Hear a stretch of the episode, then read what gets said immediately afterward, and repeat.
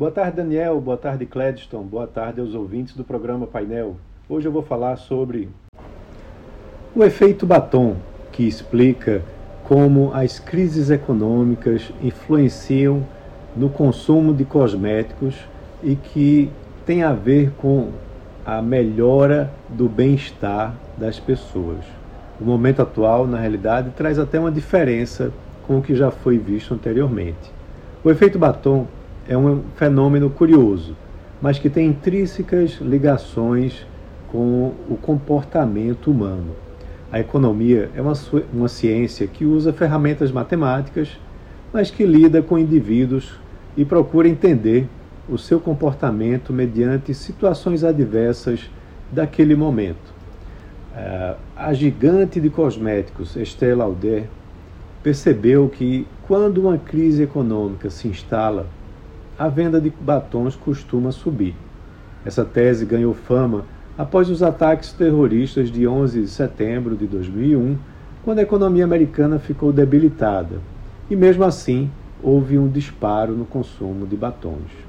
Para Estée Lauder, as crises não impedem a compra, mas fazem os consumidores substituírem itens caros por itens mais baratos e um dos itens da linha de frente dos, dos cosméticos de baixo custo é justamente o batom. O mesmo se repetiu quando houve a crise das hipotecas nos Estados Unidos em 2008. Mas agora, né, dessa vez, a situação é diferente. O efeito batom não ocorreu durante a pandemia do Covid-19, porque as mulheres foram obrigadas a usar máscaras tirando qualquer propósito de embelezar os lábios.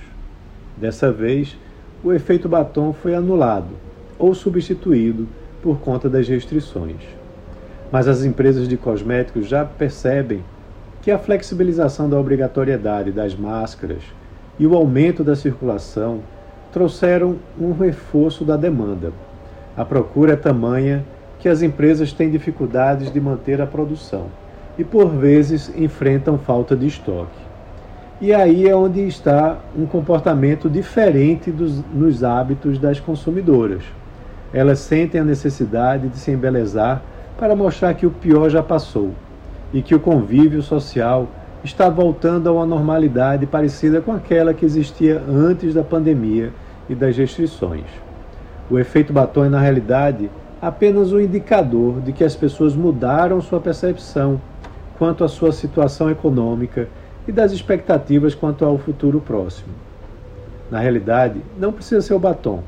Outros itens como viagens, jantares, carros geram o mesmo efeito. Então é isso. Um abraço a todos e até a próxima.